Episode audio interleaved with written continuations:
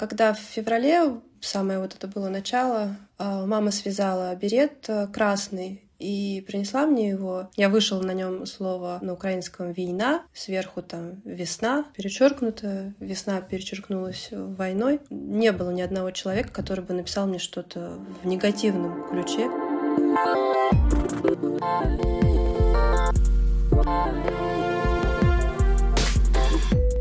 Здравствуйте, дорогие слушательницы и слушатели подкаста «Взяла и сделала». Спасибо вам большое, что выбрали и включили мой подкаст. Я Наташа Чернова, автор и ведущая подкаста вот уже два года, бессменно. И в ноябре у моего подкаста день рождения. Сейчас идет пятый сезон, и в этом сезоне мы поднимаем тему женского голоса в бизнесе. Что женщины говорят своими делами? Какой смысл вкладывают в свое дело? Как формируют ценности своего бизнеса и каким образом их удерживают. И заодно будем подсматривать и подслушивать, как сохраняют себя наши участницы в эти непростые дни, полные жестких новостей. Первый выпуск пятого сезона вышел 29 сентября. В нем мы поговорили с Аленой Бочаровой,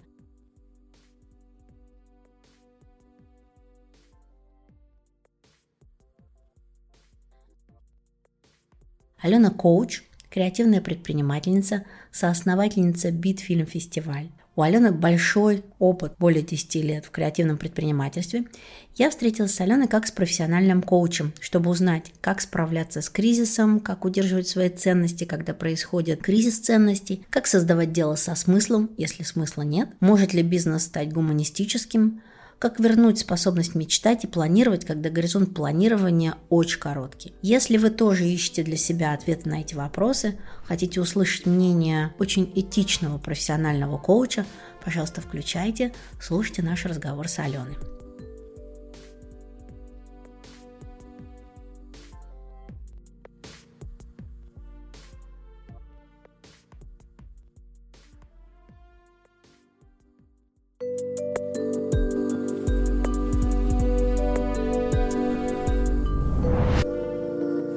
В этом сезоне подкаст выходит один раз в две недели. Такой темп я решила выбрать для себя в этом году. Я делаю отдельные выпуски с экспертами и отдельные выпуски с предпринимательницами из разных городов, которые будут рассказывать свои истории. Подписывайтесь на подкаст «Взяла и сделала» на всех платформах для подкастов. Самыми популярными остаются платформы Apple Podcast, Яндекс.Музыка, YouTube, Google Podcast – это если вы в России. Если вы слушаете мой подкаст из другой страны, выбирайте другие платформы. Мы есть на всех. На Spotify, Amazon, даже на платформах, где слушают электронные книги. Пишите ваши комментарии, ставьте оценки, сердечки под выпусками. Любая ваша реакция на выпуск помогает стать нам лучше и ближе к вам. Сегодня я пригласила в подкаст предпринимательницу из Рязани. Эта история не про большой бизнес и безграничные возможности. Это история про семью, тепло, общее дело, любовь, а еще про иронию, уникальность и индивидуальность. Я искала такой бизнес, через который мы могли бы поговорить о семейных ценностях. Какое дело может стать голосом всей семьи? Как с помощью классного занятия поделиться с миром тем, что тебе дорого. Какое дело сейчас ни за что не хочется бросить, а наоборот хочется продолжать возиться и заниматься и размышлять о доме. Я придумала и позвала к себе в подкаст Настю Орлову и ее рукодельный вязаный бренд Тед Бонет. Я на днях дочитала рассказы писателя и музыканта Михаила Елизарова, подсмотрела, подслушала у него одну фразочку. «Вязаные вещи действуют на меня умиротворяюще, вот и на меня тоже. Поэтому приглашаю вас послушать наш с Настей разговор о семье и мире. Этот выпуск подкаста поддерживает добрый партнер ридеры Onyx Books. Onyx Books предлагают решения для комфортного чтения в любых условиях. Я расскажу вам про ридеры чуть подробнее попозже. Для меня это настоящая находка. Ну все, идем слушать разговор с Анастасией Орловой, предпринимательницей и автором проекта Тед Бонет.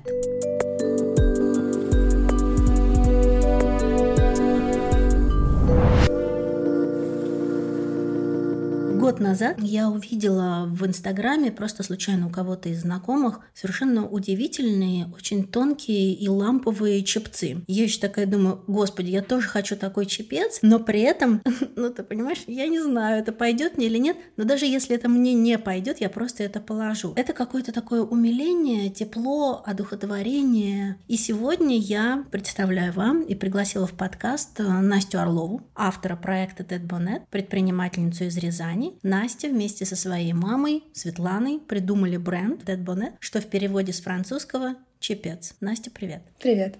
Я должна обязательно сказать, потому что мы не делаем видеозапись, мы делаем только аудиоподкаст. Настя совершенно лучезарная, солнечная, смотрит на меня с экрана в это хмурое московско-рязанское утро или день 25 сентября, и я надеюсь, что наш разговор будет ровно таким же лучезарным. Как у тебя настроение вообще вот за этой улыбкой? Ну вот э, оно поднялось только благодаря тебе сейчас.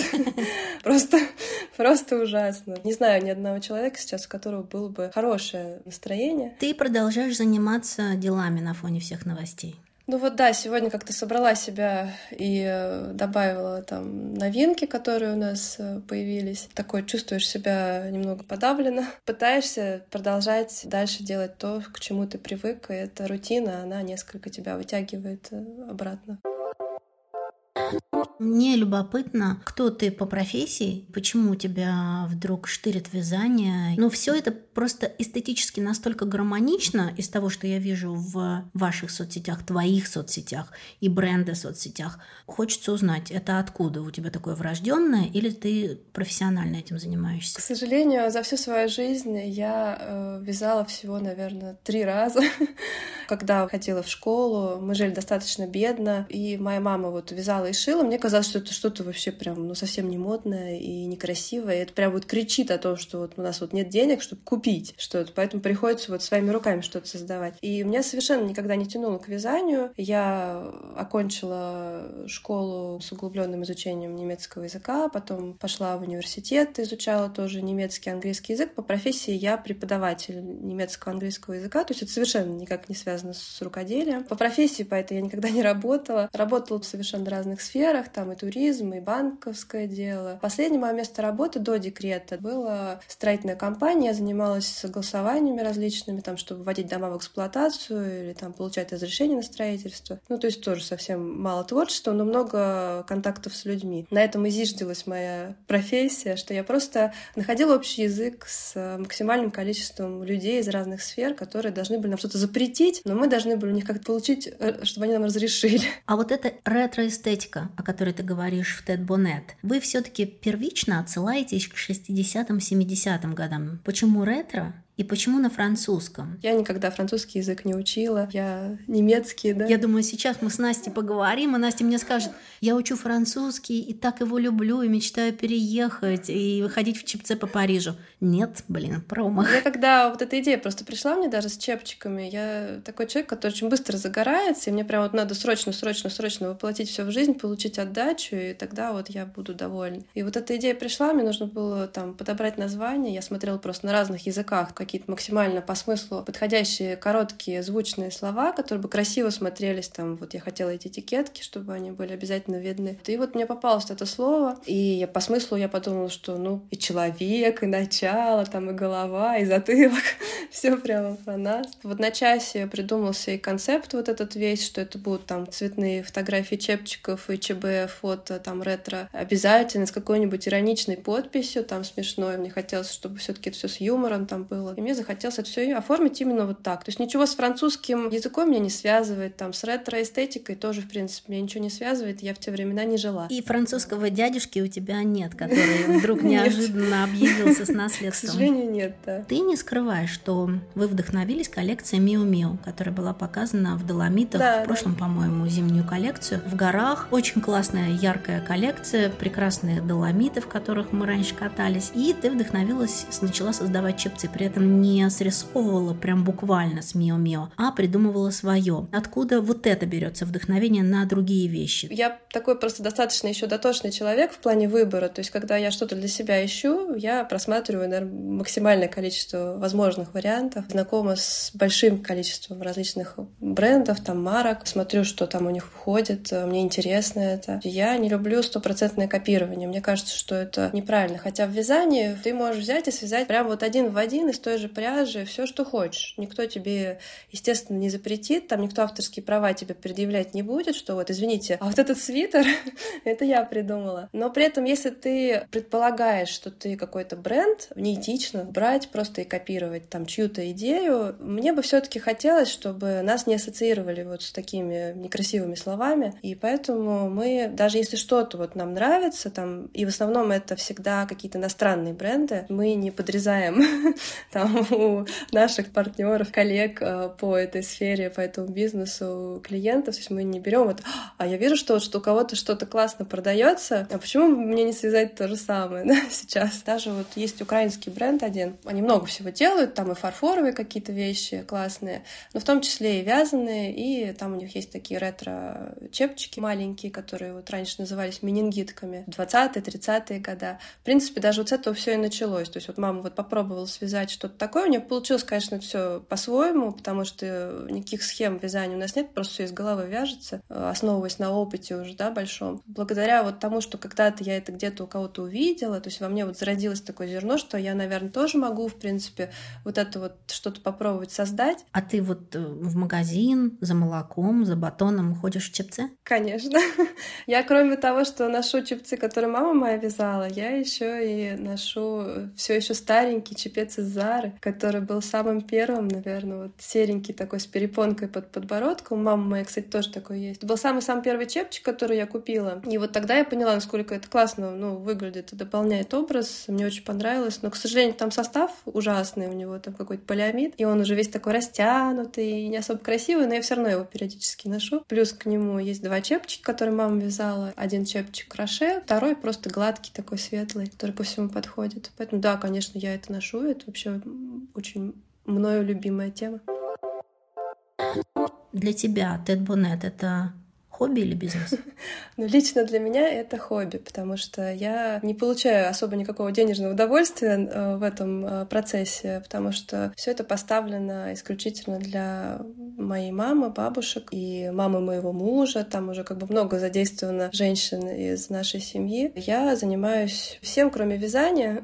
Стараюсь это поддерживать в каком-то интересном русле. Там мой муж делает какие-то фотографии, там вот сейчас начал помогать мне с контентом. Поэтому для меня это больше хобби. Возможно, для там, моей мамы это больше бизнес, потому что для нее это заработок. Ты говорила в интервью и в заметках, что придумала бренд, пока была в декретном отпуске. И когда мама потеряла работу, мама кем работала? Мама за свою жизнь работала в достаточно разных э, сферах. Она была и инженером, и учителем. Параллельно еще там шила и вязала на заказ. Последнее ее место работы было, она занималась продажей билетов на массовые различные развлекательные мероприятия. Но вот когда началась пандемия, вот эта сфера, она очень сильно пострадала, и она осталась без работы. Хотелось оказать какую-то ей посильную помощь. Вот таким способом получилось. И сейчас мама вяжет целый рабочий день или как это устроено? Ну нет, конечно, не целый рабочий день. Она вяжет, когда у нее есть свободное время, то есть она там с утра может сходить в спортзал, потом прийти там пообщаться с внуками. Потом уже, когда домой возвращается вечером, она может там сесть, связать чепчик,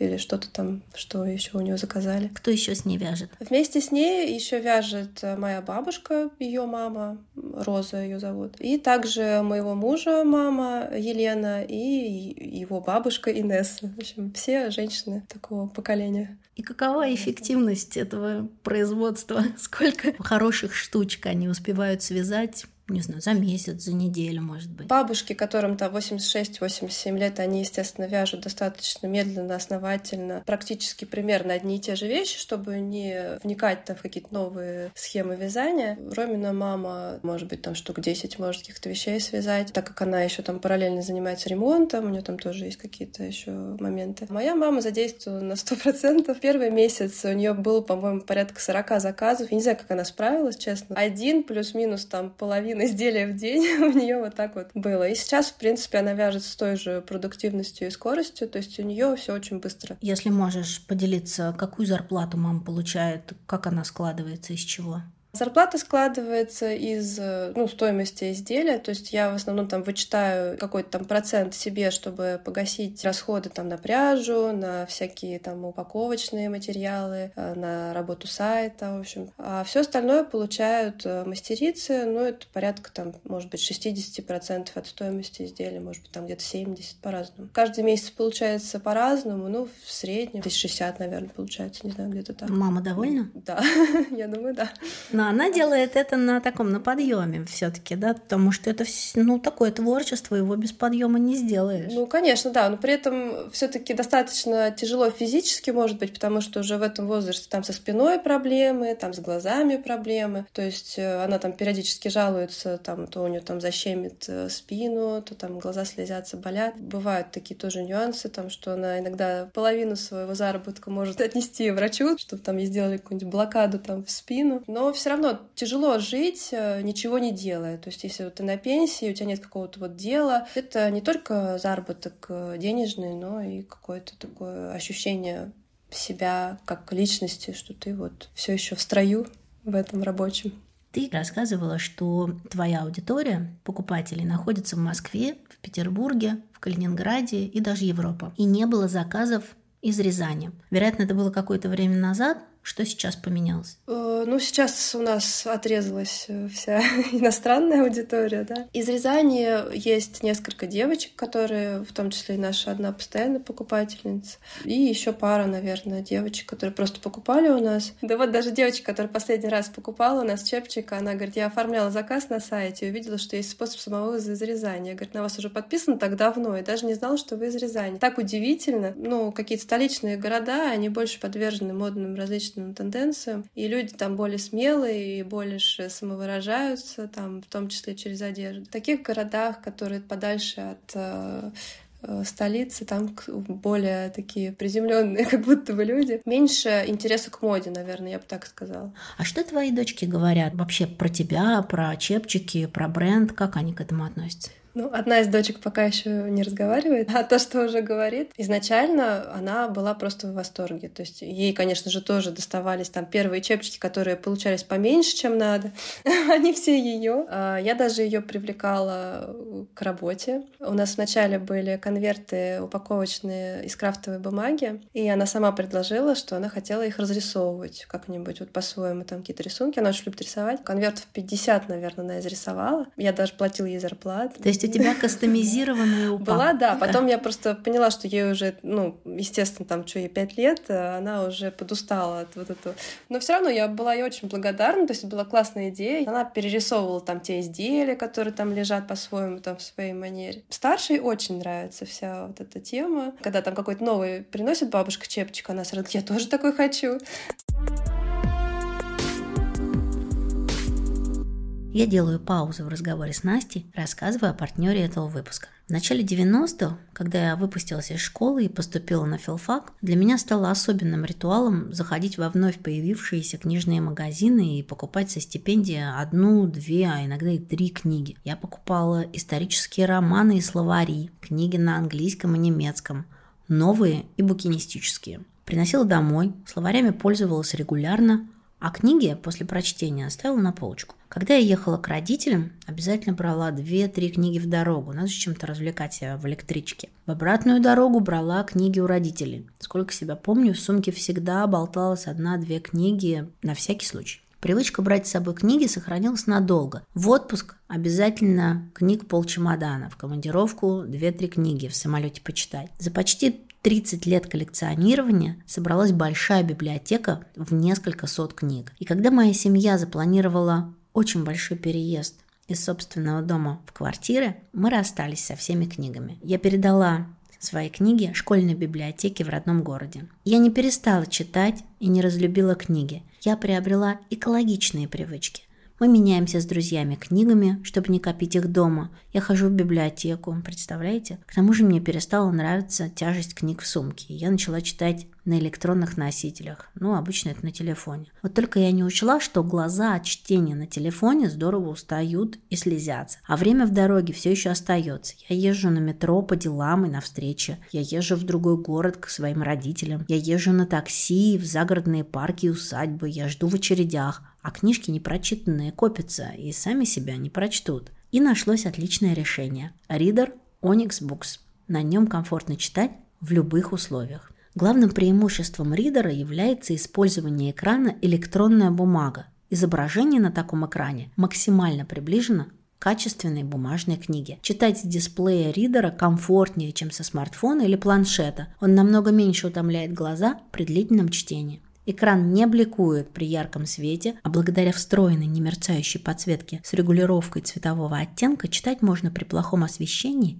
и даже в темноте. Все модели ридеров оснащены удобным сенсорным управлением. Это позволяет листать, масштабировать текст, работать с настройками. На всех моделях ридеров Onyx Books используется операционная система Android, а это значит, что на ридер можно установить разные доп-приложения. И еще о преимуществах.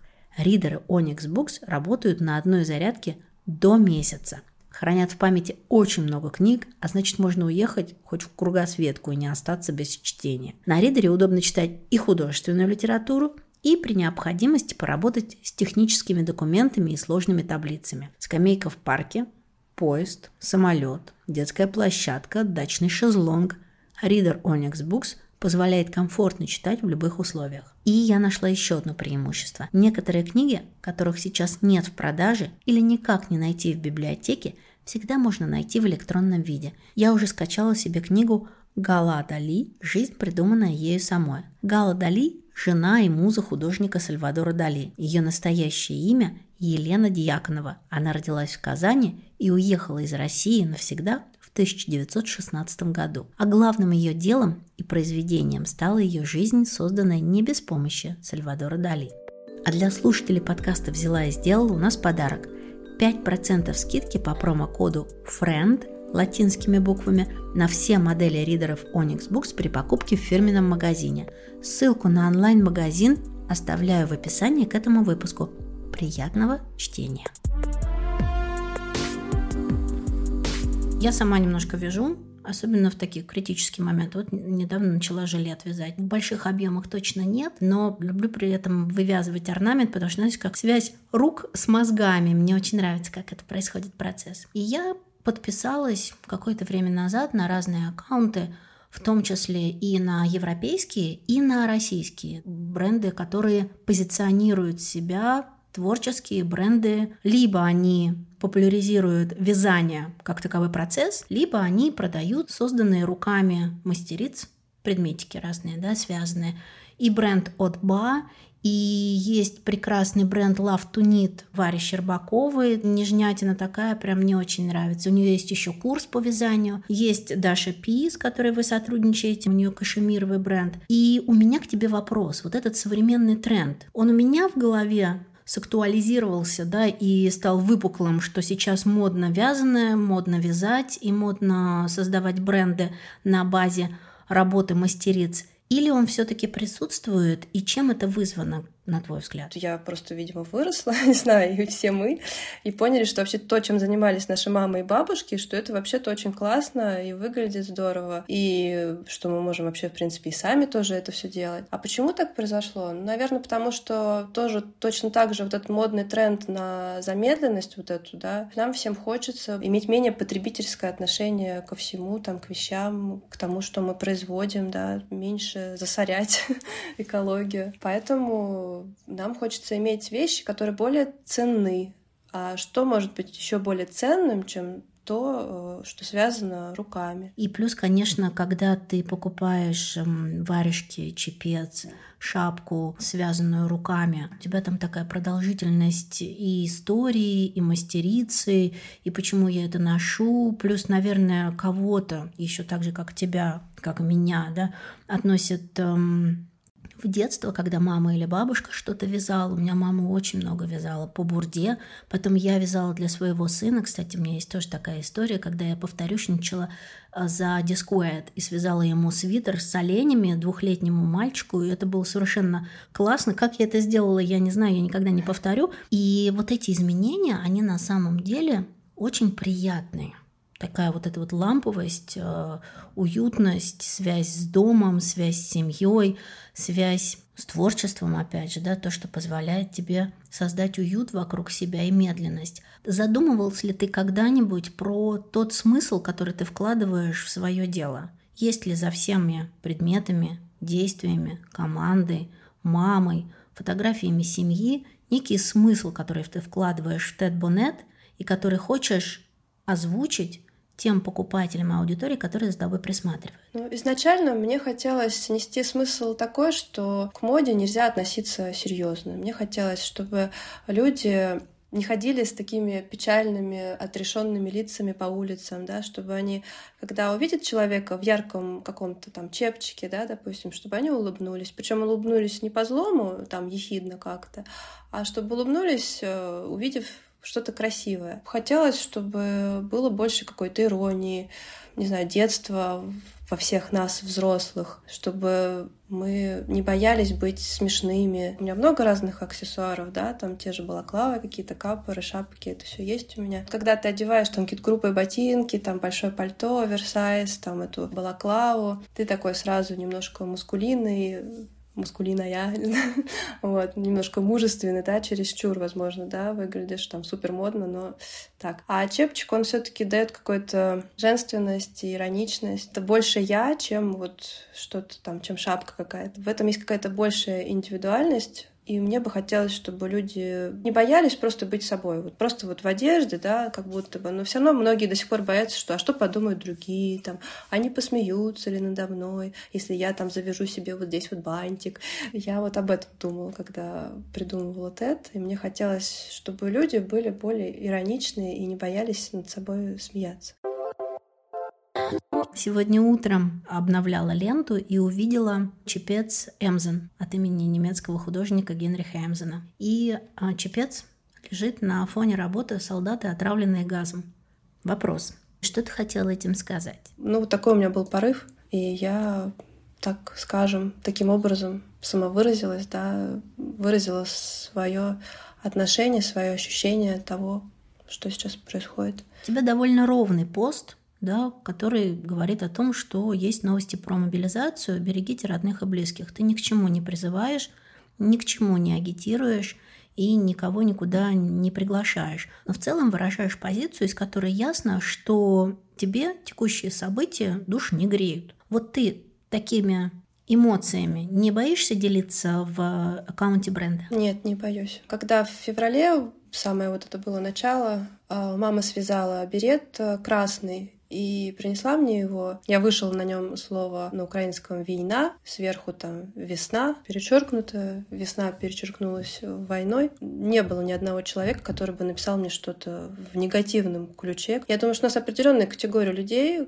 которые подписаны на нас. Я им доверяю и не думаю, что они будут меня как-то там осуждать. Да и, в принципе, осуждать тут особо нечего если честно. Настя, с мамой у вас были разногласия на эту тему или вы единогласны в, в отношении к войне? С моей мамой у нас были и есть разногласия. Э, после 21 сентября мы с ней не обсуждали ничего. Она молчит. У меня исключительно очень-очень негативная ко всему этому позиция. Что она думает сейчас, я не знаю. Я не спрашиваю ее, потому что не хочу разочароваться. Спасибо большое тебе, что поделилась. Скажи мне, пожалуйста, у твоего бренда есть свой голос? Мы все-таки стараемся делать свои изделия, какие-то приносить в них свою индивидуальность. Поэтому я думаю, что да, этот голос он есть. Плюс мы хотим в том числе поддерживать благотворительность, там вот эту медленную моду точно так же. Какие-то есть принципы, которые нам близки, с которыми мы работаем, и с которыми я бы хотела, чтобы нас ассоциировали. А вот эти ценности и принципы бренда, которые ты формулируешь, ну, я думаю, что они все равно никогда не могут быть до конца сформулированы, это все равно такая подвижная очень часть. Это часть тебя продолжение тебя или как у тебя это формируется? Ну да, конечно, да, наверное, сложно делать что-то, что тебе противоречит там внутренне. Поэтому, конечно, это все идет изнутри и откликается там моим каким-то принципам, да. Вы с Дашей Пи, с брендом кашемировых изделий, делали совместную коллекцию косынок летом. Вы вязали косынки из остатков пряжи, которые вам отдавал Даша Пи. Плюс часть выручки, которую вы получали от этих косынок, вы отдавали в общественную организацию «Аистенок» – помощь детям и женщинам, которые оказались в сложных семейных ситуациях. Зачем тебе это? Почему именно «Аистенок»? да, и почему против насилия, и как это тебе лично откликается? Это какая-то твоя личная история или совместный выбор? А, ну, в моей жизни никакого насилия никогда не было, но я знаю эти случаи, и, естественно, все это очень больно отзывается, потому что ты сразу представляешь себя там на месте этого человека, сопереживаешь, хочется как можно больше оказать какой-то поддержки, потому что зачастую этой поддержки искать особо негде. С Дашей получилось так, что просто в один прекрасный день они предложили нам такую идею, что они нам могли бы предоставить эти остатки пряжи, которые мы могли бы использовать в наших изделиях. Ну и мы совместно решили, что так как пряжа досталась нам бесплатно, мы будем часть просто отдавать на благотворительность. Даша просто ранее жертвовала уже в фонд Аистенок, поэтому она предложила этот фонд. В том э, сезоне, когда мы вязали косынки, у нас получилось в общей сложности вместе с Дашей перечислить, э, по-моему, около 40 тысяч рублей. Это все-таки достаточно приличная сумма для какой-то поддержки, хоть, хотя бы даже нескольких человек, да, которые есть там в этих приютах сейчас, которые ищут временное пристанище и спасаются от насилия в семье. Настя, является ли этой добавленной, дополнительной какой-то ценой твоей репутации? Становится ли это плюсом в твоей репутации, когда ты не выбираешь, а обязательно делаешь? Ну, для меня, как для клиента, покупателя, для меня это очень важно. То есть я, конечно же, обращаю внимание на то, как вообще себя позиционирует бренд. Приятнее покупать у тех, кто кому-то еще помогает. То есть я не просто отдаю им там свои деньги там полностью, а какую-то часть все-таки я как будто бы тоже частично участвую в этом. Для меня это важно. И мне кажется, что тем людям, которые покупают э, вот эти вещи там с процентным соотношением, которые там уходят в эти благотворительные организации, для них это тоже важно, иначе бы они не покупали их. Они бы купили там дешевле где-то, да, да, например, там что-то, сэкономили бы деньги. Здесь уже речь идет не об экономии, а действительно какой-то помощи. То есть ты чувствуешь, что ты участвуешь в этом большом процессе. Ты такой маленький винтик. Мне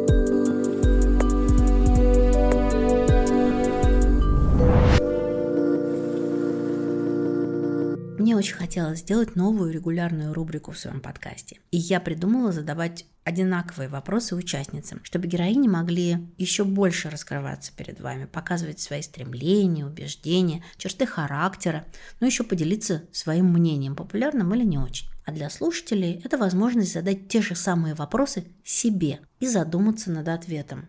А вдруг пригодится. Я назвала рубрику «Нет, не Блиц», а опросник Пруста по имени известного французского писателя Марселя Пруста. Пруст прославил модные в XIX веке салонные анкеты тем, что отвечал очень нетривиально на простые, очень простые вопросы. Американский журнал Vanity Fair позднее сделал опросник Пруста еще более популярным. Если когда-нибудь вам попадет в руки журнал Vanity Fair, загляните. На последней странице журнала есть рубрика «Опросник Пруста». Известные и очень известные люди нетривиально отвечают на разные простые вопросы.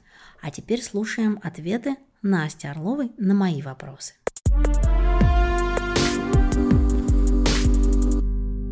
Москва или Рязань? А, я бы выбрала Москву, хотя раньше я бы выбрала Рязань. Но вот э, последние годы все таки мне кажется, там больше каких-то возможностей для самореализации, больше чего-то красивого, больше благоустройства. Это важно, когда вокруг тебя все таки какая-то инфраструктура, интересные там музеи, что-то происходит, концерты. Поэтому я бы выбрала сейчас Москву, да. Но при этом ты продолжаешь жить в Рязани? Да, но при этом продолжаю жить в Рязани, а муж, кстати, работает в московской компании, ездит по командировкам. Свое дело или найм? Свое дело. А, я принципе, уволилась, как только получила такую возможность после первого декрета, и у меня не возникало вообще ни, единой, ни единого желания снова идти в найм. Я думаю, что свое дело это гораздо интереснее, особенно когда оно какое-то творческое. Стартап или стабильность? Так как я достаточно, как ни странно, консервативный человек, я, наверное, все таки выбрала бы стабильность. Конечно, мы все трансформируемся сквозь время, поэтому я не знаю, что будет там через неделю. Возможно, я выбрала бы стартап чуть позже. Деньги или большие деньги? Просто деньги, небольшие, потому что чем больше деньги, тем больше проблем. Новые возможности или смысл? Я бы выбрала новые возможности сейчас. На что ты готова пойти ради своего дела? Любые вещи, которые не противоречат внутренним убеждениям, то есть никакого даже воровства идей, выходов за свои финансовые возможности. То есть я как-то хочу, чтобы все было спокойно, и я никому ничего не была должна, и ни перед кем не была ничем обязана. Есть что-то, за что тебе стыдно? В плане там э, своего дела мне совершенно не за что стыдиться. Все очень прозрачно и максимально благородно. А с кем ты не будешь никогда работать? Я думаю, что любой человек не приемлет какое-то неуважение. Я не буду общаться с человеком, там, работать с ним, он изначально уже настроен негативно и э, неуважительно. Я всегда очень вежливо, всегда очень позитивно и на все-все-все вопросы там стараюсь по максимуму там ответить, потому что я веду соцсети сама и общаюсь со всеми лично. Но если какие-то сразу начинаются там претензии или оскорбления, я с таким человеком не буду общаться и работать. А ты боишься кому-нибудь не нравиться? Конечно, мне бы хотелось нравиться всем. Наверное, это а, голубая мечта любого человека, да. Но ты просто со временем понимаешь, что это невозможно. Но мне бы, конечно, хотелось, чтобы вот этот человек обратил на меня внимание, чтобы вот этот человек носил там наш чепчик или еще что-то такое. Но тогда это какая-то просто закрытая дверь, да, и ты не можешь вот в нее никак прорваться. Ну что ж, значит, э, ничего страшного. Есть э, сотни других людей, которые тебя любят и ценят, и ждут. Вот ради них стоит все делать, работать. Опиши тремя словами свой бизнес свое хобби, как мы выяснили? А, ну, как я уже говорила, это ироничность, мода и это семья. Какой будет твой следующий бизнес? Вообще, я даже этот-то никак вообще не планировала. Он буквально за один день родился, поэтому трудно что-то загадывать. Мы прям так разговариваем, как будто у нас горизонт планирования какой-то огромный. Но мечтать-то никто не запрещал, Настя. Пока по этому поводу законов не было. Я новости с утра посмотрела. Может быть, мне бы хотелось научиться вязать самой. Я не знаю, насколько это реально. То есть э, я такой не особо усидчивый человек, но мне бы хотелось научиться вязать самой и создавать самой какие-то очень интересные вещи. Вот. Пока я могу только нарисовать их на бумаге. Дай себе совет той на старте год назад. Я бы посоветовала себе все делать так, как я делаю, потому что мне кажется, что все было совершенно правильно. как это ни странно. У меня были какие-то минимальные цели, чего бы я хотела добиться. Там, допустим, изначально, ну что я могу вот из Рязани пожелать, э, создавая собственный бренд? Ну, я бы хотела, чтобы про меня написали ВОК. Да, вот это было бы классно. И там ну, буквально... про тебя написали, по-моему. Да, буквально через пару месяцев. Ну, конечно. Что ты сейчас читаешь? Ничего не читаю, только новости.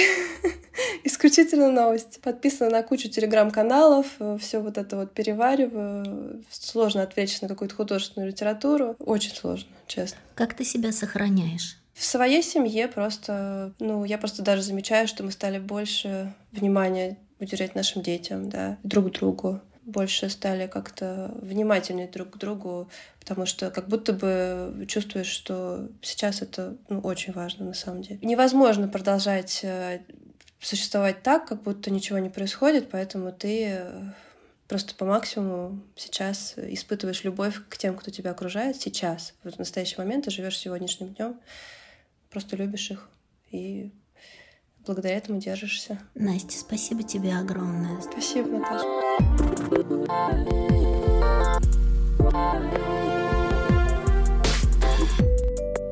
Какой же добрый разговор. Вы слышали? Ты по максимуму испытываешь любовь к тем, кто тебя сейчас окружает. Я вот и за собой замечаю, что больше стала проводить время с родными, близкими, любимыми, начиная с февраля. Мы вместе готовим вкусное, разговариваем, обсуждаем книги, фильмы. Ничего необычного, все как всегда, но кажется, что общение стало более качественным и глубоким. Знакомо вам такое? Вот сижу, работаю за компом, пишу текст. считаю бюджет, монтирую эпизод подкаста, потом поднимаюсь, иду в соседнюю комнату, а там за другим столом и другим компьютером сидит и работает близкий вам человек. Подходишь, тихонько прижимаешься. Чувствуешь сразу тепло и безопасность. Дорогие слушатели, желаю вам тепла и безопасности, быть поближе к своим близким, родным, а еще приятного своего дела, и чтоб со смыслом. Это помогает уберечь себя от разрушения. Берегите себя. Всем пока.